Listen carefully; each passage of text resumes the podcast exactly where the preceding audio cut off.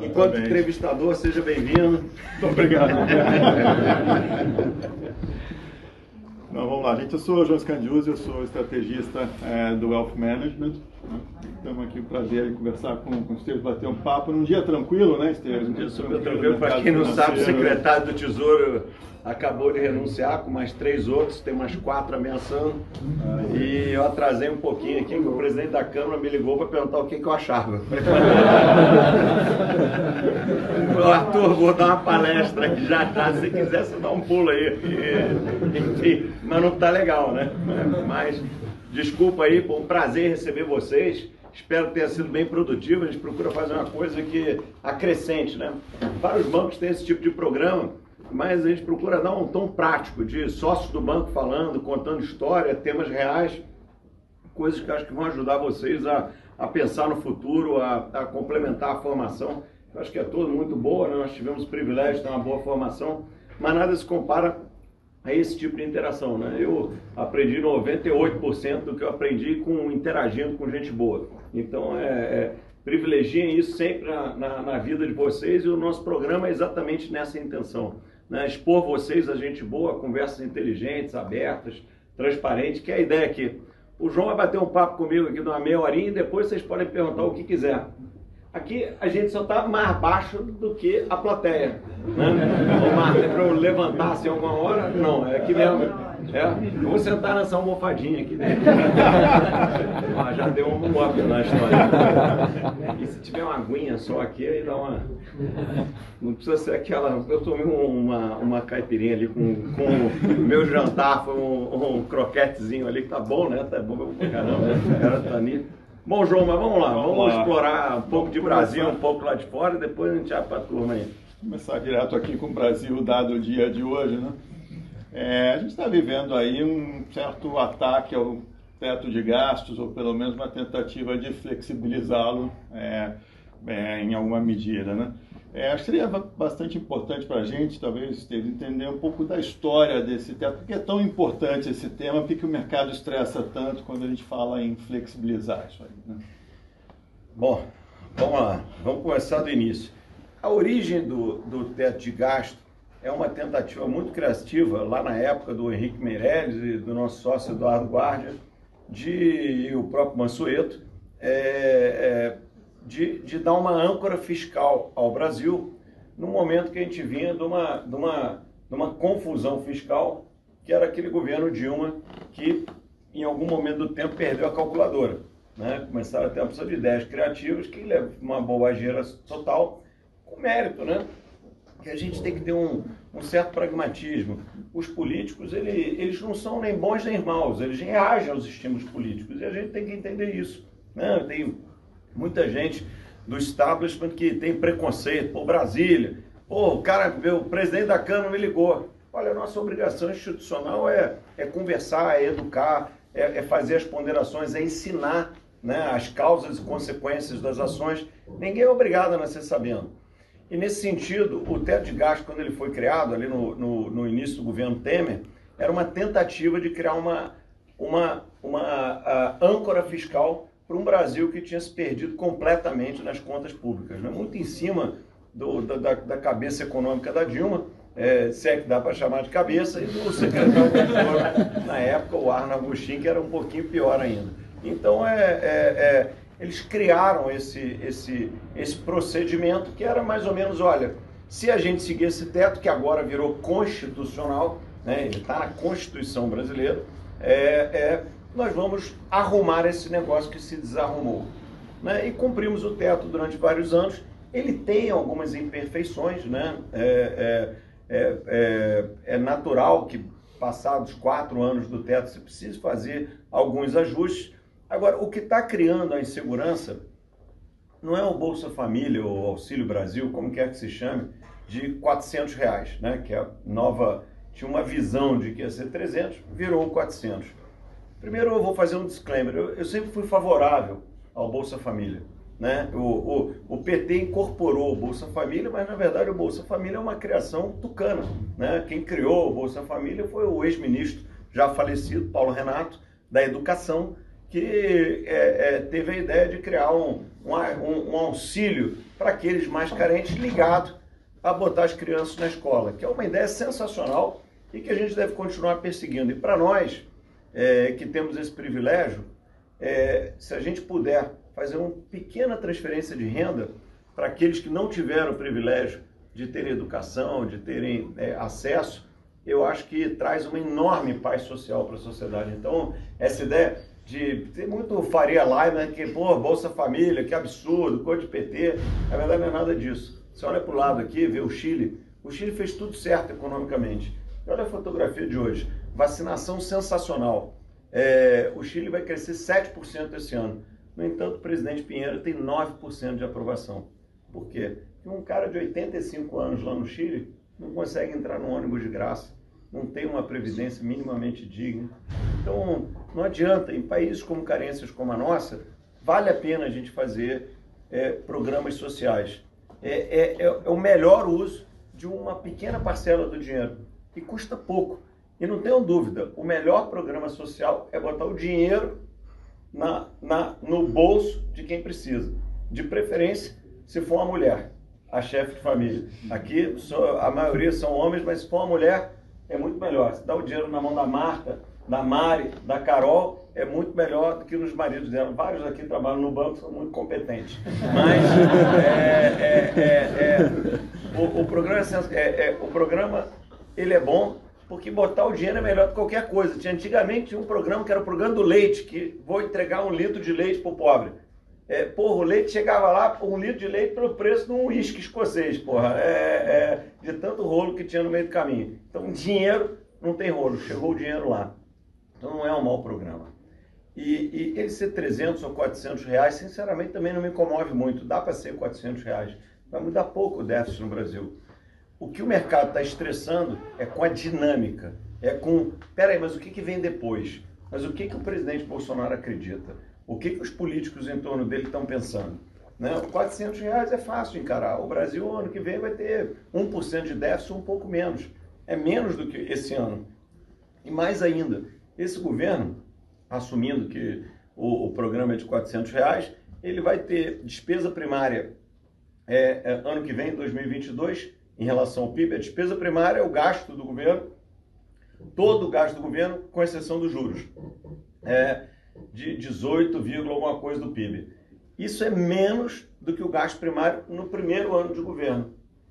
Isso nunca aconteceu na história democrática de governo. Todos os governos do Brasil, Fernando Henrique, Lula, Dilma, é, é, pegaram o país com gasto primário e aumentaram o seu gasto primário em relação ao PIB esse gasto primário está diminuindo em relação ao PIB, que é um trabalho muito duro do ministro, que apanha todo dia, mas está fazendo esse trabalho.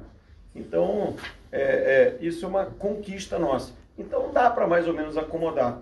Mas o mercado está inseguro porque, com muita bobagem foi dita ao longo dos últimos seis meses, tem uma natural insegurança. Agora tem um vale caminhoneiro, tem um não sei o quê, vira uma confusão generalizada e ninguém sabe direito onde isso vai parar. Então, o problema não está em si em fazer 400 reais de Bolsa Família. Bolsa Família é um ótimo programa. A gente está sendo razoavelmente disciplinado fiscal, mas a dúvida é a dinâmica. E se essa dinâmica vai quebrar a nossa âncora fiscal, que hoje é um teto, com todos os seus defeitos, às vezes precisa de algum ajuste, mas ele é, é, é alguma coisa que tem nos ajudado é, em termos de credibilidade. Então, mais ou menos isso aí. Vamos lá. E dado esse estresse no mercado, assim, só para gente contextualizar em relação a outras crises que o Brasil passou, qual o tamanho disso em relação a outros momentos, sei lá, uma greve dos caminhoneiros, o fim do governo Dilma, é, qual o tamanho disso? Olha, eu acho que o estresse está tá grande e eu acho que amanhã vai ser um dia muito ruim para os mercados. Agora, é, vamos lembrar aqui, né? A, a, bolsa, vamos dizer que ela cai até 100 mil pontos. Né? O índice estava mais ou menos, fez um high de 130 mil pontos, está hoje aí uns 106 mil, vamos dizer que cai mais uns 5%. Vai para 100 mil pontos. O BTG Pactual abriu capital em 2012 com o índice a 30 mil pontos. Então, é, a taxa de juros estressou dramaticamente. Vamos ver amanhã, imaginar que o DI futuro para 2025, que é o mais líquido, vá a 12%. É, vocês são jovens, mas todos vocês já viram taxas de juros muito mais altas que essa. Eu, então, já vi várias vezes um múltiplo de 12%. Para falar a verdade, eu não acho que está acontecendo muita coisa, não. Está é, tá acontecendo uma correção, uma, uma, uma dúvida, é, obviamente que é um momento de cautela para quem investe, tem que tomar cuidado com a alavancagem, descasamento de ativos e passivos. A variável que eu acho que está muito fora do lugar não é o juros, não é a bolsa, eu acho que é o câmbio. Eu acho que o Brasil está barato demais com esse dólar aí a quase 5,70. Eu acho que não tem razão institucional para o Brasil estar tá com esse dólar. Então, o que me chama a atenção é o preço da moeda. Porque se você parar para pensar, o Brasil tem uns 100 bilhões de dívida externa ou dívida dolarizada, com 350 bi de reserva, ou seja, desvaloriza o real, a dívida cai, porque o Brasil, na verdade, está comprado em dólares, né? Porque as reservas do Brasil são líquidas, são, são títulos de tesouro americano de mais ou menos uns 10 anos de prazo. É, a balança comercial vai ser uns 80 bi positivo. E a gente não tem nenhum problema estrutural. Sistema financeiro saudável, uma economia funcional, mercado de capitais funcional. Então, é, é, meio não tem muito sentido o real tá 5,70, 5,80, 6 no estresse. Me parece que na moeda está acontecendo alguma coisa é, um, um pouco diferente. O juro, sinceramente, a 11, 12, amanhã vai bater 12, vai ser uma loucura tal. Não me comove, porque eu já vi juros de 40 várias vezes na vida, então estou achando barato, para falar, ninguém conta nada, mas eu estou achando bem baixo. É, é, achei que a gente errou um pouquinho no juro aqui, para falar a verdade. A gente tem um ótimo Banco Central e, e, e fizemos uma excelente evolução institucional ao criar o Banco Central Independente. Né? Pô, imagina, Lula eleito, vamos ter dois anos de Roberto Campos presidente do Banco Central, que eu acho muito importante para o Brasil. Né? É, é, é...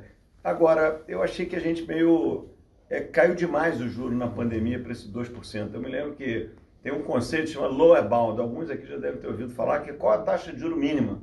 E eu me lembro, o juro estava meio mais assim, uns 3,5%, e o Roberto me ligou para perguntar, pô, André, o que, que você está achando aí? Onde é que você acha que está o lower bound? Eu falei, olha, Roberto, eu não sei onde é que está, mas eu estou vendo pelo retrovisor, porque a gente já passou por ele. A gente acha que em algum momento a gente se achou inglês demais e levamos esse juro para 2%, o que eu acho que é um pouquinho fora de preço. Né? Para mim, acho que é, é, a gente não comporta ainda esse juro. Acho que fizemos várias conquistas aqui, talvez 4, 5 tal, mas o 2 foi meio, meio, meio exagerado. Agora, política monetária, você é como uma mola, né, João? Você é muito melhor economista do que eu, mas é você quando vai demais para um lado e solta, ela vai demais para o outro lado. Então, nós vamos ter que subir o juro aí até uns 9, 10. É, semana que vem tem Copom, acho que o Banco Central vai acelerar o ritmo de alta de juros, que é para tentar conter um pouco é, é, desses excessos que estão por aí. Você mencionou agora há pouco a possibilidade da eleição do, do ex-presidente Lula né, e o Roberto Campos. Como é que está vendo a eleição ano que vem? É um tema que, obviamente, não está nas ruas, né, a população não está pensando nisso, mas claramente Brasília está pensando nisso o tempo todo, os mercados estão pensando nisso. Né? Olha, eu eu eu estou achando que a eleição ano que vem ela, ela vai ser decidida ao centro, é, não necessariamente por alguém de centro aquele candidato que andar para o centro e ocupar com legitimidade o centro vai ganhar a eleição. Então, se o presidente Bolsonaro ficar calado, é, é, é, retomar um pouco, é, é, é, trazer novamente tranquilidade institucional para o establishment empresarial, financeiro, para a classe média urbana, os formadores de opinião, eu acho que ele é favorito. Se o presidente Lula pegar o um Meirelles da vida, botar na fazenda, pegar um Kassab da vida, botar de vice-presidente e, e, e falar daquelas declarações bombásticas de esquerda, mas relacionadas a meio ambiente, a cultura tal, e botar um Meirelles lá na fazenda, ele também vai se tornar o favorito. E se um dos dois fizer isso, o presidente Bolsonaro continuar meio malucão, o Lula ficar muito à esquerda, eu acho que alguém de centro vai aparecer e, e, e vai ser favorito. Eu acho que os dois principais candidatos para isso, acho que é o Eduardo Leite e o João Dória. Os dois fazem bons governos. Acho que o Eduardo Leite é um produto eleitoral, é, vamos dizer, com mais novidade, né, a despeito do excelente governo que o Dória faz aqui em São Paulo. É, mas se os extremos ficarem nos extremos, esse centro vai andar. Essa história de que, puxa, mas tá tarde, Eduardo Leite é um traço na pesquisa, João Dória, não está tarde nada. Pode anunciar o candidato em agosto do ano que vem, que não está tarde. É, com, com, a conectividade da sociedade, com 300 milhões de celulares no Brasil para 200 milhões de pessoas, não tem o menor problema. Pode anunciar a candidatura três semanas antes que vai, vai, vai é, é, é pode ser competitiva se for o anseio da sociedade naquele momento. Então, eu não estou muito preocupado assim, com a consequência eleitoral. Ah, vai vir um Lula ultra populista ou vai vir um Bolsonaro muito doido. Eu acho que se o Bolsonaro ficar muito doido, não vai ser eleito. Se o Lula for muito esquerdista, também não vai ser eleito. Então, eu acho que tem aqui um checks and balance nosso de sociedade, de dinâmica de sociedade aberta, que vai autocorrigir esse tema. Então, vai ser eleito aquele que trouxer racionalidade e inspirar esse centro, que é a maioria da sociedade. E hoje a sociedade não quer extremos. Né? A gente faz muita pesquisa e eu vou contar um pedaço é, curioso disso. Né? Você vai é, é, a gente faz. A gente não está divulgando pesquisa porque o ambiente está muito emocional, então estamos consumindo próprio. Mas a gente faz pesquisa de verdade, né? Essa coisinha de mil telefones, tal, é, é quali, quant, 3 mil pessoas no campo, todos os estados brasileiros tal. E, e é muito interessante quando você, você vai na, na, no campo coletar e ver o que acontece. Né? Por exemplo, nesse Brasil Agro, você vai lá no gerente de uma fazenda e pergunta para o sujeito, pô, e aí, quem é seu candidato? Não, Bolsonaro, eu estou convencido de Bolsonaro. Ah, tá, tá. Então você não se vacinou, tá, porque Bolsonaro... Aí o cara, não, não, doutor, me vacinei, tomei a segunda dose aí semana passada e tal. Ah, legal. Então você quer fechar o Supremo? Cara, não, não, não sei direito o que, que é isso, mas não me sou legal. Também não quero fechar o Supremo. Porra, mas você vai votar no Bolsonaro por quê? Se você não, já se vacinou, você não quer fechar o Supremo, qual é a tua? Também não sabe o que, que é, o doutor. É o seguinte, um vizinho aqui limpou um pasto há uns dois anos atrás, veio um Ibama e uns petistas tal, e meteram uma multa no cara porque ele está suprimindo Mata Atlântica tal, pô. Não dá para conviver com esse negócio, não. Há uns anos atrás andou um negócio de MST aqui, era um estresse aqui, todo mundo tinha que dormir armado na fazenda, que não sei o que tal. E agora tem esse negócio de índio aí que querem demarcar a terra que era do índio. O problema é que o Brasil inteiro era do índio, né? Então é só a questão de tempo de levarem a fazenda tal. Em outras palavras, eu estou contando aqui um exemplo meio, meio engraçado, mas é, é as pautas que levaram o Bolsonaro a ser eleito, elas estão por aí. O vento na sociedade brasileira é um vento de centro-direita. Né? É, é, ninguém quer maluquice, né? Nós, claro que tem 3, 4% de doido por aí, mas é, a sociedade não quer maluquice. Ninguém quer fechar o Supremo, ninguém quer não tomar vacina tal. É, mas a pauta que elegeu o Bolsonaro ainda é a pauta dominante. O vento na sociedade ainda é um vento de centro-direita. Tem um outro teste que a gente fez sobre reforma administrativa, né? E, e, e concluímos que é altamente popular a reforma administrativa. E a gente botou uma pergunta intrusa, essa foi boa, porque era o seguinte: você é a favor de equiparação dos salários dos funcionários públicos no setor privado? Sim, tal, sei lá, 70%. Ou você acha que um realinhamento de regras, tal, sim, tal. Você acha que aquele que não performa deveria ser demitido, do, do, mesmo sendo um serviço público conquistado sim? Aí lá no meio tinha uma pergunta intrusa, que é, e claro, as carreiras de Estado, né, desembargadores, juízes, procuradores, eh, deveriam ficar fora, tal. Não, ou seja, o cara está convencido que ele quer mesmo, né? Quer acabar com esse excesso de, de altamente popular, reforma administrativa, que foi a Previdência, né? A Previdência foi uma conquista nossa da sociedade que 90% da sociedade demorou 20 anos para ganhar de 10. E a administrativa é a mesma coisa, até hoje 10 ganharam de 90, mas 90 um dia vão ganhar de 10, é o natural. Então, enfim, são traços do, de como eu estou vendo o ambiente político. Acho que a pauta é de centro-direito, é, é, hoje, se a eleição fosse hoje, o presidente Lula ia ganhar a eleição, mas ia ganhar por WO. Porque Bolsonaro endoideceu do carnaval até o 7 de setembro, então meio que turma tá meio, que, que é isso? Não apareceu ninguém ainda de centro. E o Lula tem um recall, obviamente, muito alto, mas eu acho que esse, ele nesse momento tem uma falsa baixa rejeição. Eu acho que quando ele entrar em campo, refletor ligado, tu olhar e falar, caramba, é o Lula mesmo, vai dar uma. vai dar uma, uma, uma, uma, uma piorada. Né? E, e, e, a sociedade, eu acho que percebe Lula de uma maneira madura. É, é, também olhando para as quales tal, é, a turma acha que tem uma certa injustiça no, no entorno do Lula. Pô, o cara ficou 500 dias preso, saiu, a mulher morreu, procurador falou do neto, que aparecem umas coisas incríveis quando você fala de quali. Lá no interior do Ceará, o cara se incomodou com esse troço. Então tem uma certa sensação de injustiça, por outro lado tem uma sensação também de culpa no cartório e curiosamente mais associada ao PT do que ao Lula. Então, resumindo isso para a densidade eleitoral, o problema do Lula não é o, não é o CPF, é o CNPJ e, e, e, e segundo, não é mais o Lula invencível, é um Lula vencível por alguém com uma, com uma retórica razoável. E o vento não é de esquerda. Né? Uma hora o pêndulo vai para a esquerda, vai ser daqui a 10 anos, quando uma Tabata amadurecer, o novo Lula, que coisa linda tal, é, todo mundo vai querer votar na Tabata tal. É, é, é, mas não é agora. Né? Agora o Lula ganharia de WO com o Congresso de centro-direita. Né? Acho que o tempo vai andar e acho que, que é bem derrotável, ainda que o Lula é o garantido no segundo turno. O resto vai brigar pela vaga à direita. Né? Dória ou Eduardo Leite vão competir majoritariamente com Bolsonaro. Lula vai estar no segundo turno. E agora, qualquer um que passe, eu acho que é favorito de uma maneira arrumada com o Lula. Ô João, como a turma já levantou a mão aqui, ah, vamos lá. Eu vou.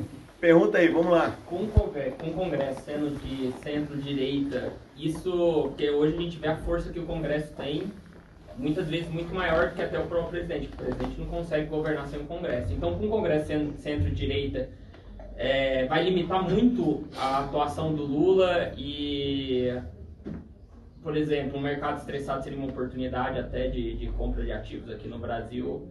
Eu acho que o, o mercado não está operando a eleição. Eu acho que o mercado está operando a situação fiscal de agora. Uhum. Né? Mesmo com toda. Eu vi mil e uma análises que o mercado antecipou a eleição. Não é isso. O mercado não antecipou a eleição. Tradicionalmente no Brasil, curiosamente também nos Estados Unidos, o mercado começa a operar a eleição no segundo trimestre do ano que vem. Então, você vê que o Lula fala a maior besteira do mundo, nada acontece com o mercado. Se for um dia que não tem notícia no entorno. Então, a turma não está ainda no jogo da eleição. Até porque é um ano em história política, é uma eternidade, é um milênio. É, tem muita coisa para acontecer ainda. Né? Então, não está tradando eleição. O mercado está tradando esse disruption fiscal potencial que pode pode acontecer agora. Então é, é aí que a gente está. Então ainda não é esse o tema. Lá na frente vai ser. Ainda não é esse tema. Eu só fiz aqui um retrato, se fosse hoje, mas é um exercício puramente teórico. Só, só complementando, é, mas por exemplo, o que eu estou querendo dizer é pós-eleição, na verdade. É, no caso, o, o, Lula entrando, só que o, a Câmara sendo de mais centro-direita. É melhor, né? É, aí evita besteira, né? É, é, vai dar uma. É, é para mim, até o. Eu, eu, eu, mais ou menos concordo com a visão da sociedade. Para mim, o problema é até menos o Lula e é mais o PT, né? Uhum. É, o Lula, eu acho que ele é meio. É, meio meio macunaíma, assim, meio verão, meio herói, meio assim, vai meio sentiu, tá aqui, vai contar uma história legal, todo mundo gostar do cara meio. Uh, problema é o que vem junto, né? Que é aquela turma ali do PT que aí já é mais complicado. Bom, João, vamos lá, faz mais uma aí, porque eu já senti que a galera vai querer perguntar. Vamos lá. É, queria que você falasse um pouquinho sobre a, a questão da, do financial deepening, né? esse aprofundamento financeiro pelo qual o Brasil veio passando, quais são as raízes disso, como é que isso se manifesta e as implicações. Na verdade, a, a, a, tem dois temas assim é, relacionados ao financial deepening. Um tema é um tema global que tem a ver com a mudança na natureza da intermediação financeira. Então, há 20 anos atrás, o job description do JP Morgan era emitir um CD e fazer um loan.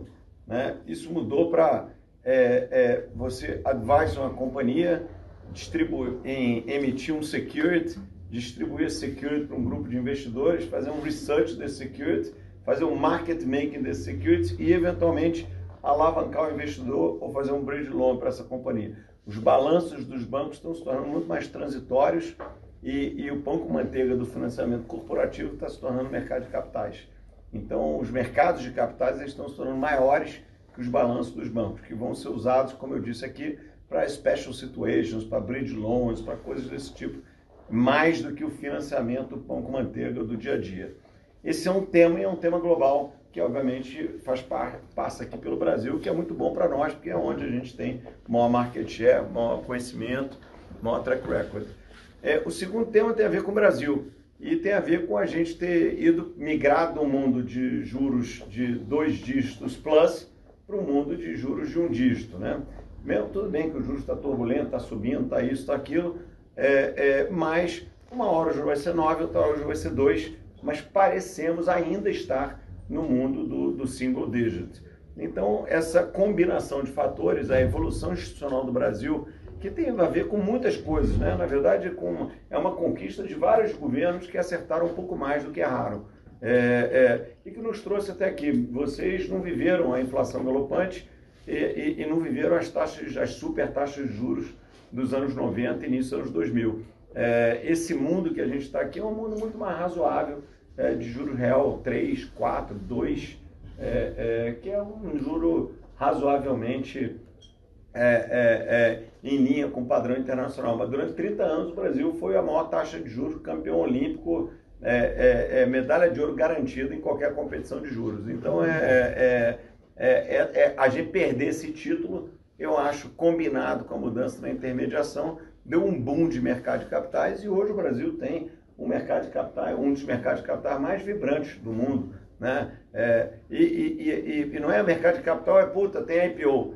Às vezes tem IPO, às vezes não tem. Como no mercado inglês, no mercado alemão, no mercado americano, no mercado chinês. É, por exemplo, esse trimestre agora não vai ter IPO, o mercado muito volátil, então o cara que quer vender tem medo de vender barato, o cara que quer comprar tem medo de comprar caro. A melhor coisa, nós como investment bank, nosso aconselhamento para os empresários é, olha, segura um pouquinho, vamos esperar até ter um pouco de estabilidade. De novo, o nível de preço não faz muita diferença. Né? É, 100 mil pontos na bolsa, vai ter IPO à vontade. Só precisa todo mundo ter certeza que aquele é um preço razoavelmente justo. Agora, não tem operação em equities, por outro lado, a renda fixa está explodindo. Então, nós vamos fazer, nós, BTG, 42 operações de DCM, Debt Capital Markets, que são emissões de debêntures, basicamente, no mercado local de companhias locais para investidores locais. Pô, isso é incrível, nunca aconteceu isso na história, mesmo no meio dessa volatilidade. E papéis de 3 anos a 20 anos de prazo, isso é sensacional. E com rates bem razoáveis, né? uma empresa triple B brasileira paga de spread a mesma coisa que uma empresa triple B americana. Então essa é uma tremenda conquista brasileira que tem a ver com a gente ter tido mais do que menos juízo ao longo dos últimos 20 anos. Né? Bom, turma, quem quiser agora pode levantar o dedo aí e perguntar sobre, sobre qualquer assunto aí. Fique, fique à vontade. Você já perguntou duas, né, cara? Vamos dar uma chance aí. e a China, como é que vai influenciar a gente no próximo ano, dois ou para frente? Olha, eu acho que a China é, é, é um player importante, né? É, primeiro, nosso maior parceiro comercial, segundo, a maior economia do mundo em alguns anos vai ser a primeira, e, e principalmente um, um cliente importantíssimo do Brasil. Né? O governo não tratou exatamente, quer dizer, um grupo muito específico, né? É, mas que infelizmente inclui o presidente e seus filhos deram uma chutada. Né? Você tem o seu maior parceiro comercial, de repente você fala, pô, vou lá dar um chute na cara do cara. O cara tá na dele, comprando negócio, pagando em dia, numa boa. Nós fomos lá, deu uma esculhambada no chinês. E, e, e, achando que isso é engraçado e quando acaba tem consequência, né? O Brasil teve um, um o que chamam de é, é, suspeita de afitose. É, em geral é comum ter uma suspensão de uma semana, estamos um mês sem a China comprar carne brasileira. Né? A gente acha que é engraçado fazer piada com o chinês, dar um chutinho na cara ali de vez em quando. Agora o cara está um mês sem comprar carne nossa. Obviamente está dando uma retalhada no Brasil. E, e, e, sinalizou que até o fim do ano resolve o negócio. Faz uma tremenda diferença para os frigoríficos brasileiros, que são competitivos, mas que tem na China seu maior mercado. Então, meio. comercial, né? É, não, a, a balança comercial, a China ficou de longe o maior parceiro comercial com a disparada das commodities. Nós vendemos soja, nós vendemos minério, os dois principais produtos da pauta de, de exportação brasileira, o grande cliente global e do Brasil é a China. Mas resolvemos arrumar implicância com o nosso maior cliente. Né? Por nada, né? Para fazer uma graça, sabe-se lá com quem. Então, é, é, é, é, essas bobagens, obviamente, que a gente tem que evitar. É, é, agora, olhando para frente, o Brasil ele é estruturalmente neutro. Né? Eu acho que a gente trocou de chanceler, né? antes tinha um doido lá, agora tem um cara razoável, que é o embaixador França, e eu acho que a gente vai consertando devagarzinho. A mesma coisa na política ambiental, também tinha um, um, um cara muito agressivo lá, desnecessariamente agressivo, tem um cara mais moderado, que é o Joaquim. Então acho que a gente vai melhorar um pouquinho aqui e que fica o aprendizado que é, nesse terreno mundial é, é, de comércio não tem lugar para amadorismo, para brincadeira fora do lugar, para passo errado. Né? Isso é um lugar de profissional, um lugar de seriedade, um lugar de responsabilidade. E eu acho que é assim que a gente tem que tratar a China, como amigo, como parceiro, sem preconceitos. Então, não devemos ter um alinhamento nem com a China, nem com os Estados Unidos, com a Europa. Pelo contrário, o Brasil tem uma enorme vantagem. A gente não tem conflitos geopolíticos, a gente é visto como simpático globalmente, tem uma relação harmônica com todas as regiões do mundo. E, pô, isso é uma benesse, né? Não vão querer acabar com a vantagem estrutural nossa. Tentamos, mas eu acho que isso aí vai, não vai chegar lá. E eu acho que a China vai ser importantíssima para nós no futuro. Né? Hoje, estou vendo assim, a China virando o, o maior país de financeiro. Da onde vai o investimento? Porque você vai investir na China, é onde vai mais crescer, mas também você tem, não tem segurança de nada, né? Você vai investir num ali, num ali babá e o governo fala uma coisa também, Isso. acaba com tudo. O que, é que você vê assim, de investimento global? Os Estados Unidos ainda, Europa? Olha, eu acho que os Estados Unidos é meu lugar favorito, olhando globalmente, né? Porque a China, veja bem, ela é muito grande em termos de PIB, mas ela é muito grande também porque tem um bilhão e meio de gente lá, né? Os Estados Unidos tem 300 milhões de caras, né? Na China tem cinco vezes mais. E um pouco de PIB tem a ver com a quantidade de pessoas no lugar, né? O próprio Brasil é assim, nós somos grandes não pela nossa competência, mas que nós somos grandes continentalmente, tem 200 milhões plus de pessoas tal. Então a China é muito grande pelas pessoas. Agora, tem muitas inconsistências, voltando até para a pergunta anterior, tem muitas inconsistências no modelo chinês. Né? Se você pensar, aquilo ali é um, é um, é, é, é, é, é um negócio meio estranho, né? porque um bilhão e meio de gente, uma enorme mudança. Lembra-se um Brasil dos anos 70 multiplicado por 20? Né? Ô, João, você que é bom economista, né? É um super investimento em infraestrutura, o cara está criando lá a ponte que ninguém vai atravessar. É, é, tudo dirigido por governo, um bilhão e meio de pessoas virando de rural para urbano, cinco Banespa tocando pau na máquina, o sistema financeiro é todo estatal, e, bem, a, a, a, e ao mesmo tempo o Google é censurado. Porra, e o carro vai a 200 por hora, né? Quando reduz, quando está devagar. Porra, parece que vai dar uma zebra alguma hora, né? É, é... Agora, eu, eu sempre guardo uma, uma humildade quando a gente fala da China, porque é tão diferente a cultura, né? a começar que o país é administrado não é por um ministério, composição, não sei o que, é um management committee, né? meritocrático. O cara foi lá, diretor de estatal, chefe de província, chefe de não sei... O cara cresceu dentro da hierarquia baseado nos seus achievements e chegou lá e virou um dos nove para sentar e ajudar a tocar o negócio. Né? Muitos engenheiros de formação então, assim, eu tenho uma, uma curiosa visão assim sobre, sobre a China daqui a 50 anos, porque eu vejo muita inconsistência do ponto de vista econômico financeiro, por outro lado, uma capacidade de gestão única, né? E, e aquilo ali é meio uma meritocracia, meio uma democracia é, é, é, é contida, né? Porque mal bem os caras votam lá, mas só que são 1.500 caras que votam, né? não é? é e, e, só para lembrar, né? A, democracia de massas é um experimento relativamente recente, né? Esse vai todo mundo votar, cada cabeça um voto, que é muito bonito, mas tem 100 anos de história, né? A democracia grega não era assim, era como se fosse a China. Olha, nós aqui que somos os lúcidos, vamos votar porque aquele cara, coitado, a gente tem que ajudar ele, mas ele não sabe votar. Ele vai fazer merda, então vamos votar por ele para ajudar ele a fazer o um negócio. A concepção da democracia foi assim. Né? E durante dois mil anos funcionou assim. Cem anos para cá que virou essa, essa a democracia de massas, surgindo os políticos e, e so on. Então, eu, eu, eu, vejo com muita curiosidade intelectual o avanço da China, né? porque é muito diferente da gente. Né? Tem um, tem um, é, é, é, é um, um, livro sensacional do Kennedy on China que eu recomendo assim, para quem quiser entender China é, é, é, bem, bem interessante. Né? André, exatamente um ano atrás eu estava num outro evento contigo e você terminou o evento falando assim: eu não acho que o Brasil vai dar certo, eu também não acho que ele vai dar errado, então acho que a gente vai continuar sendo o Brasil que a gente foi. Vou chegar na beira do abismo, vou olhar para trás, vou olhar para ele, ele vai olhar para mim, eu vou dar dois passos para trás. E assim a gente vai continuar seguindo. Como é que está a sua visão é, em relação a, a esse teu próprio pensamento, a sua própria conclusão. É, é, isso, na verdade, surgiu de uma, de uma situação real. Eu estava conversando com um investidor que é amigo meu, o Bill Ackman, alguns aqui talvez devam conhecer. E eu estava falando do banco e tal, e, e, e aí o, o, o, Bill falou para mim, pô, André, que legal, pô, o banco está indo tão bem, pô, que bom que você está achando que o Brasil vai dar certo e tal. Aí eu falei, Bill, é, é realmente, pô, o banco está muito bem e tal, mas não, eu não falei que o Brasil ia dar certo.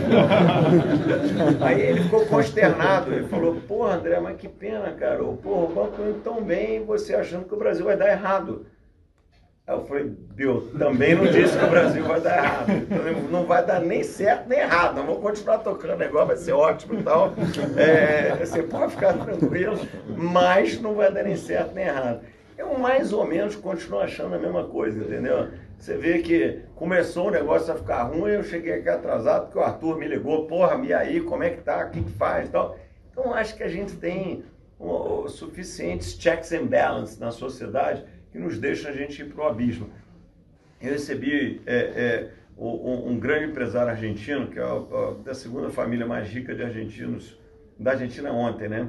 Eu sempre fico curioso sobre o que levou a Argentina àquela derrocada, né? É, claro, eu posso falar aqui das minhas teses, mas é, é o, o, um dos motivos é não ter um centro político. Né? A, a gente não tem um centro político, é aquele peronismo que está todo abraçado num lugar com as suas diversas correntes, mas é diferente dessa confusão entre aspas, brasileira, mas que, no fundo, no fundo, nos mantém com o fio terra ligado.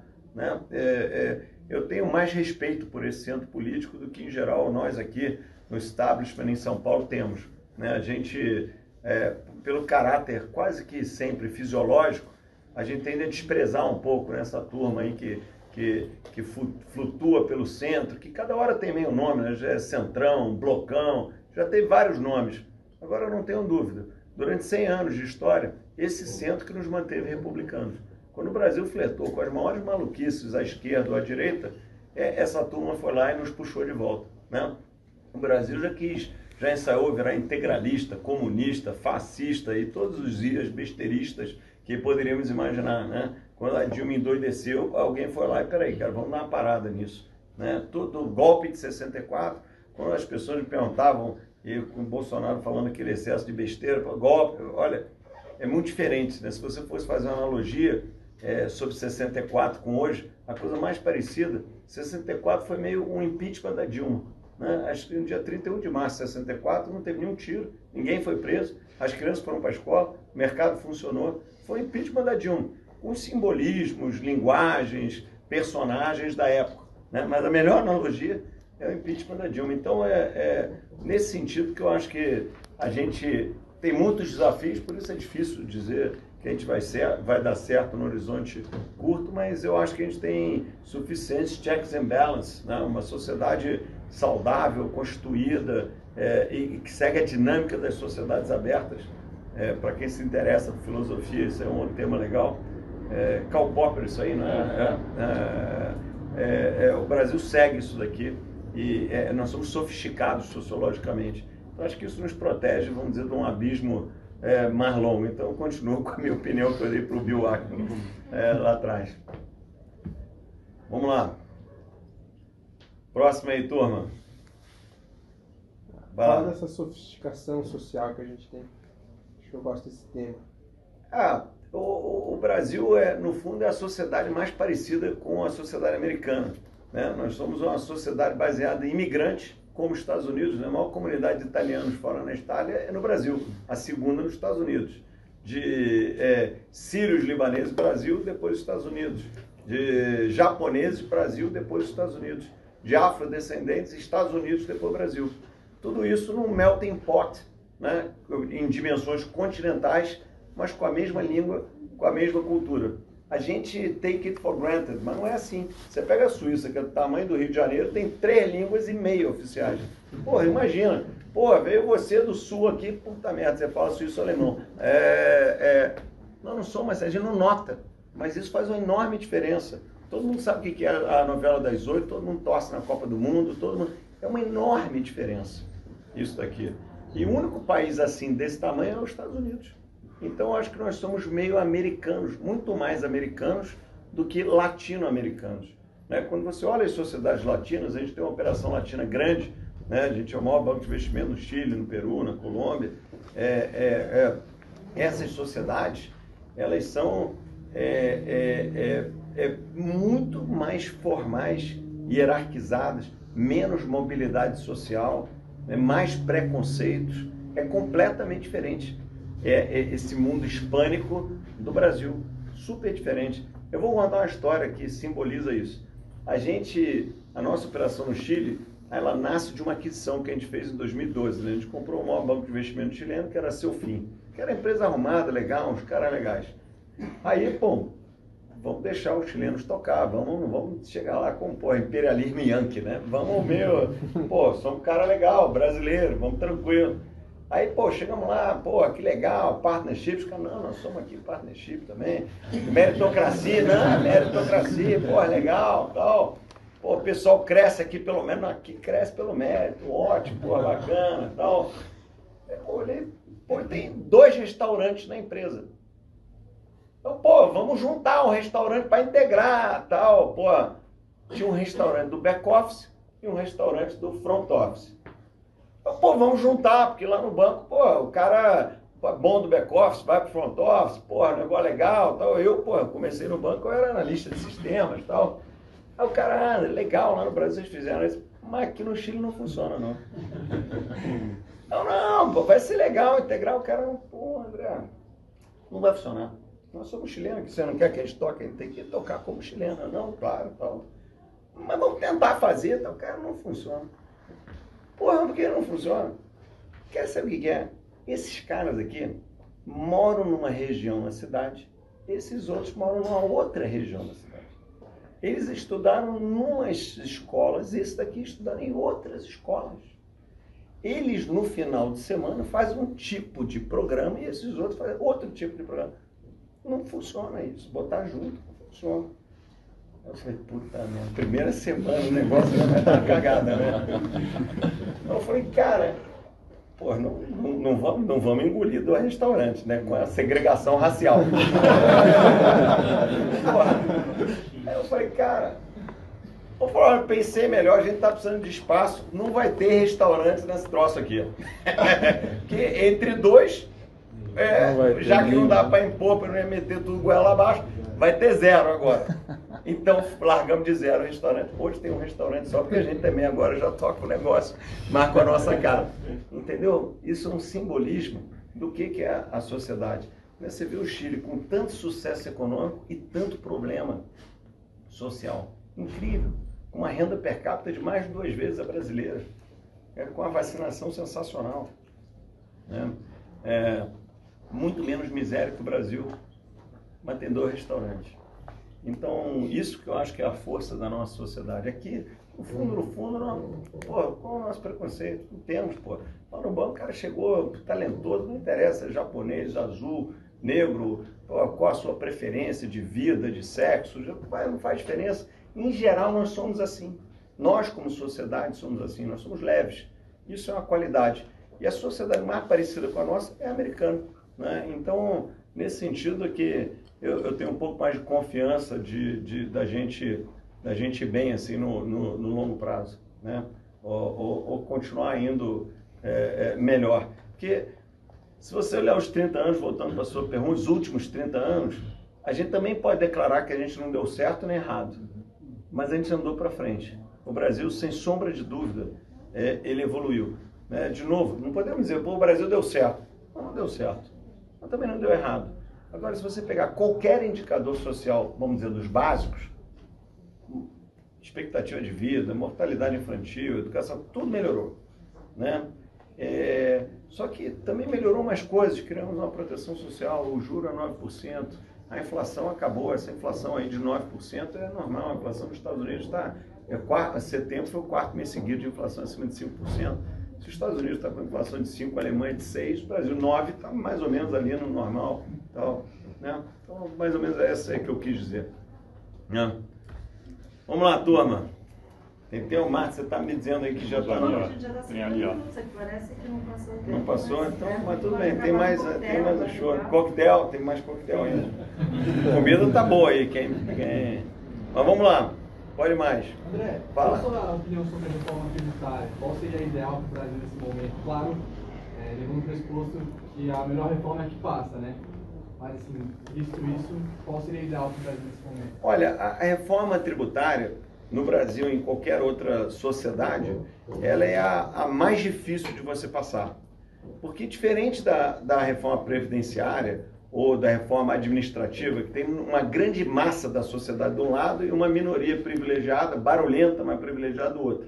É, como eu brinquei aqui, é 90 contra 10. Na tributária são todos contra todos. Né? Estados exportadores contra estados importadores. Estados e municípios contra governo federal. Serviço contra indústria.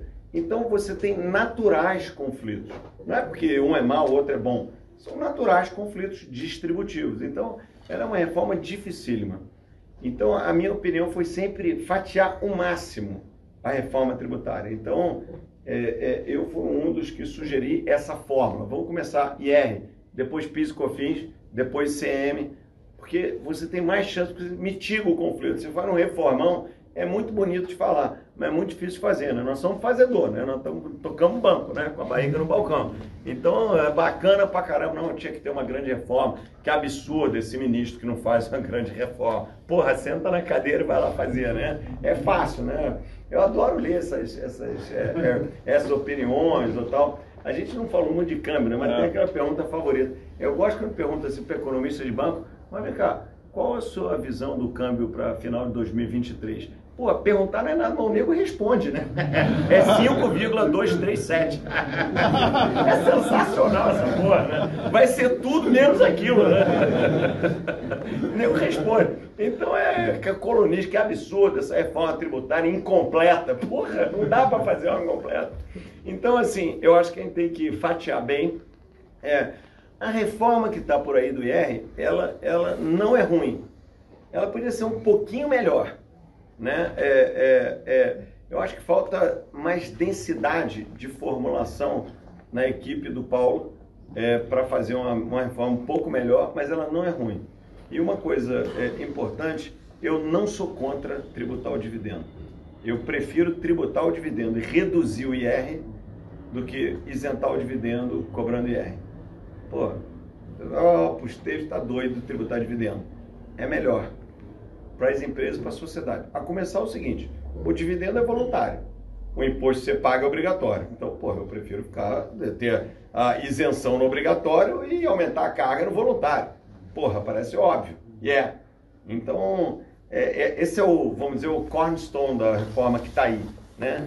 Aí, como foi a Receita que escreveu, tem um bando de bobagem no meio. Que 80% foi corrigido, sobrou umas bobaginhas lá, mas eu não acho ela ruim assim. Ela não vai ser aprovada na minha visão. Agora, porque porra, o tumulto foi tal que acho que não vai ser aprovado. É, mas eu acho que ela seria, vamos dizer, marginalmente boa, meio beirando a indiferença para mim. Assim, não sei, João, o que, que você acha dessa reforma aí Eu também concordo com você. Ela hum. avança nesse tema aí. É, acho que é um tema importante de fato e que você está, é, na verdade, incentivando o investimento, né? É. Ao invés da distribuição. Porque se o dinheiro ficar na empresa, ele é melhor. Você, influencia, é, você estimula o investimento e, por consequência, o emprego e a renda. Então, eu gosto da concepção. Muita gente achou que é absurdo taxar dividendo. Porra, cara, isso é um lobby à luz do dia ferrado, pelo amor de Deus, porra. Entendeu? Então, meio. Tinha umas bobagens, tinha as simplificações de tributação em mercado de capitais que eram boas, assim né? Largou com uma bobagem assim, tributar fundo imobiliário. Porra, ia deixar ele LCI, o CRI de fora e tributar o fundo imobiliário. É um negócio horroroso, realmente incrível, né? Que ninguém olha e fala, nossa, que merda, escrevi. É, é, é, então, assim, mas foram mais ou menos corrigidas. Eu gostei muito do Congresso querer ouvir, ouvir ideias, acatou umas, recusou outras. Então, eu acho que o Brasil tem esse, esse stick puxa que eu acho muito saudável, né? E a gente não deve se furtar a fazê-lo, a conversar com a classe política, a educar. Né? Teve essa discussão de Banco Central Independente, foi importantíssimo conversar com o ministro Supremo, explicar. Pô, o cara não é obrigado a nascer sabendo, né? E o argumento que, que lembra isso foi aprovado e depois teve uma contestação do Supremo, né? Que, que depois teve uma vitória de 8 a 2 a favor do Banco Central Independente.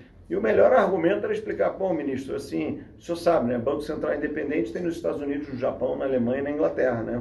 E não tem na Venezuela e na Argentina, porque tinha, mas a Cristina Kirchner, no primeiro ano de mandato, revogou. O senhor acha qual grupo a gente quer estar junto, né? Porra, deu uma turma, não, não, é, não, não. Porra, deu 8 a 2, mas precisa chegar algum de nós lá, sentar e explicar, botar o guiso no gato, não ter medo de falar, de conversar, de interagir. Então é, faz isso à luz do dia, com transparência, com clareza, com honestidade intelectual, que vai ser sempre respeitado.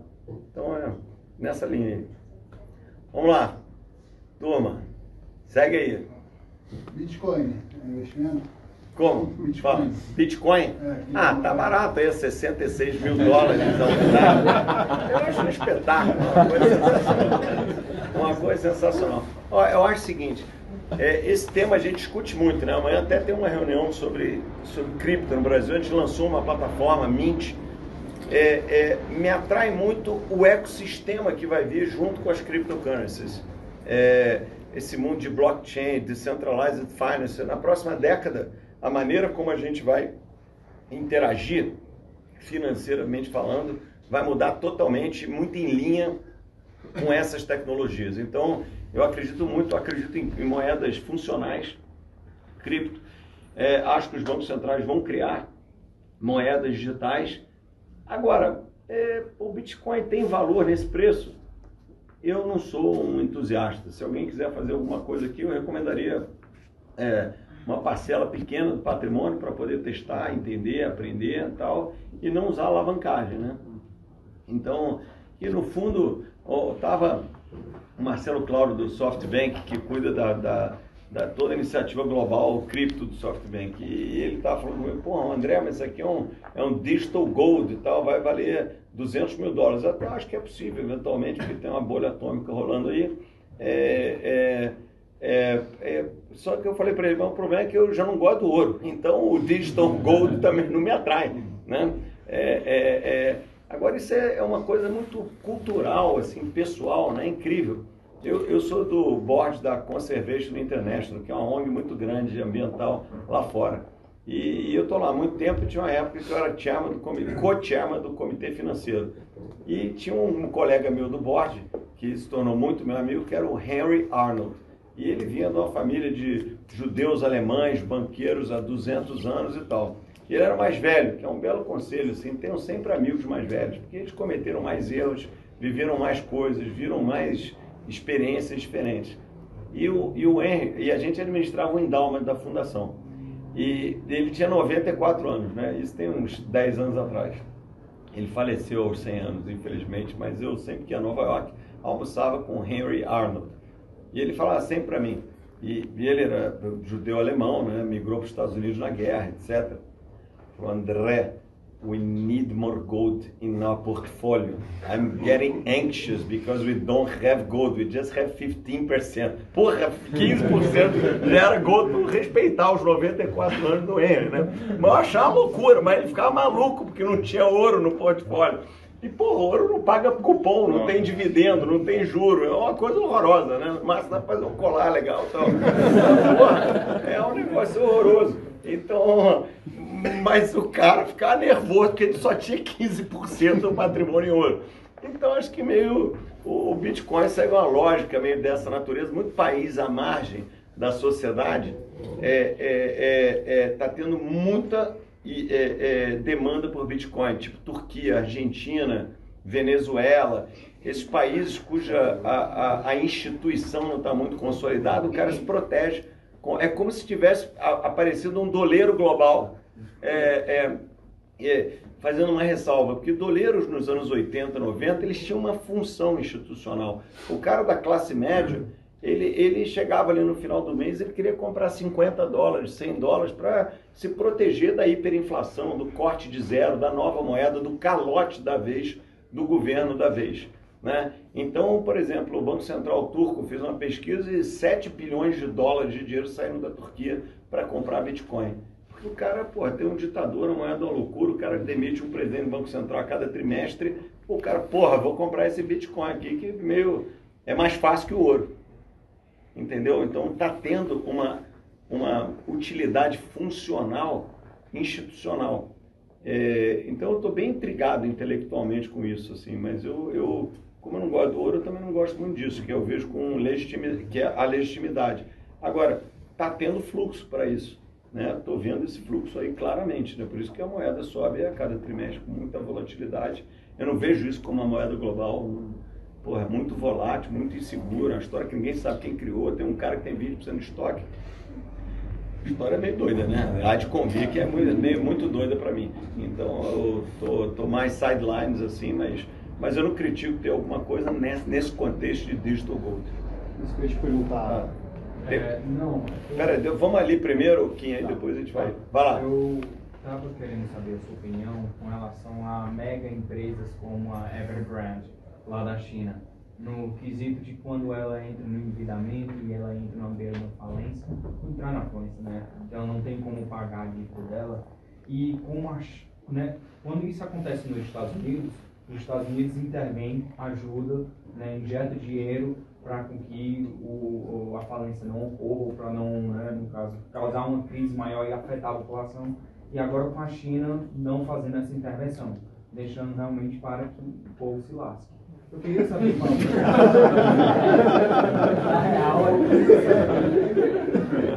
queria saber um pouco da sua opinião nesse quesito e como isso afeta a economia assim, mundial, porque não é somente a China, isso não está sendo só isolado lá. Muitos bancos americanos, europeus, todos investindo nessas grandes empresas, né?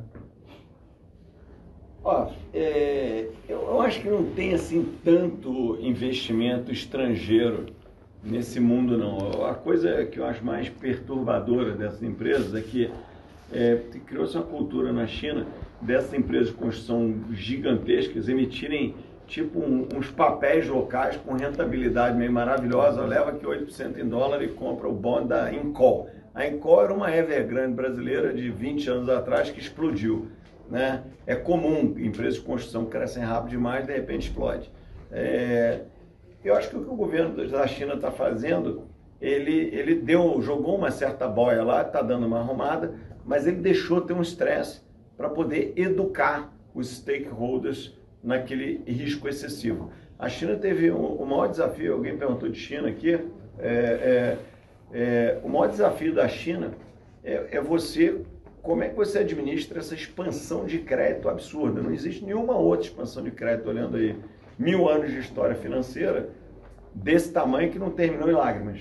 Então, alguma lágrimazinha tem que ter, porque senão você tem muito moral hazard, né? Se o governo salvar todo mundo, todo mundo que comprou um papel maluco, sem saber o que estava comprando, com a rentabilidade muito maior do que tinha, obviamente fez uma coisa errada. Esse cara não pode ser premiado. Ele tem que ser punido em alguma instância, não precisa perder o principal, mas perde 30% e tal, que é mais ou menos para onde o governo da China está indo. Agora, o que vai acontecer é uma redução forte da atividade de construção civil que estava hiperaquecida na China. Agora, é, tem um grande especialista de China aqui no, aqui no recinto, que é o João, que é o nosso cara que estuda a China. Então, João, diz aí se eu falei besteira ou não. Não, você está tá certíssimo. Acho que é isso. Assim, na verdade, os Estados Unidos ele costuma é, entrar para salvar quando é uma crise sistêmica, né? É, no caso, por exemplo, um LTCM, né, ou quando teve a crise da Lehman, ou mesmo agora na Covid, você teve um problema do, do mercado de crédito inteiro se retrair, ninguém queria renovar crédito para as empresas, então ele, ele entra nesses casos, mas fora isso, é, ele já tem, na verdade, os mercados de capitais mais eficientes, o mais eficiente do mundo, né? e que tem essa precificação de risco de crédito que o Steve estava falando. Acho que a China, na verdade, é, é que sempre salvou todo mundo. Né? É, e agora, justamente o que eles querem mudar é essa filosofia, né? que quem está comprando possa, de fato, é, se, tenha que se dar o trabalho de entender o que está comprando, qual é o risco daquilo, etc., para evitar justamente uma má alocação de capital, que é crônica na China. Né? Você tem é, estimativas assim, de 70 milhões de imóveis vazios na China. Né? Que as pessoas compram para investir, não alugam, porque isso desvaloriza o imóvel na visão do chinês, culturalmente isso é uma baita má alocação de capital, né? Para que, que você está investindo num troço que ninguém usa, né? Não, não presta serviço é, social nenhum. Então, acho que é, é tentar é, acabar um pouco com essa mentalidade. Vamos lá, para a tua pergunta, a gente dá uma encerrada e faz aí um coquetel. Voltando para a cripto, Banco Central, como é que ele enxerga é, essa mudança? Porque tem que ter regras, tem que ter alguma coisa mediando isso. Como é que eles estão enxergando assim? Esse... Olha, é, é boa pergunta, porque os bancos centrais eles não vão abrir mão é, de um arcabouço que eles criaram ao longo dos últimos 20 anos de, de prevenção à lavagem de dinheiro. Hoje, os bancos, que é, que é por onde flui é, é, é, o dinheiro do sistema, têm critérios rigorosos de, de anti-money laundering, é, que reporta ao Banco Central, COAF e tal, tem regra para cacete, tem 50 pessoas do Departamento de Compliance do BTG. Então, é, é, nada que fira esse fluxo que demorou tanto tempo para ser constituído e hoje é muito funcional e global. Né? A gente reporta coisa nos Estados Unidos, reporta no Brasil e tal. Então, os bancos centrais eles vão deixar a inovação fluir desde que ela não bypasse esse sistema que custou tanto para ser montado com legitimidade. É mais ou menos aí que está. Então, por exemplo, na nossa plataforma Mint, a gente vai desenvolvendo junto com o Banco Central. Uhum. Então a gente hoje permite comprar e vender moeda dentro do nosso, nosso sistema. Você pode converter você para você mesmo. Então é, é, é, o Banco Central tá, porra, legal. Vamos aos poucos montando esse negócio. Então é, é ele vai deixar as moedas andarem, porque a inovação faz parte da evolução, uhum. mas é, ele vai ser muito resistente a qualquer ameaça a esse sistema de controles de capitais, né? e principalmente os governos centrais. Você vê que a China já deu aí umas pancadas nesse mundo, os Estados Unidos é, tem um lobby enorme no Congresso para não restringir isso, porque já criaram umas grandes empresas, mal bem esse Bitcoin já vale 2 trilhões e tal, mas eu acho que vai ter muito mais regulação do que tem hoje. É, primeiro vem a inovação, primeiro vem o faroeste, depois vem o xerife, né? Sempre assim. Então é, é, é, é, por aí que eu estou vendo, né? Turma, vamos, vamos parar por aqui. Eu vou ficar mais um tempo por aqui. Se quem quiser aí, pode, pode conversar alguma coisa. Beleza? Legal? Então, brigadíssimo aí, turma. Legal.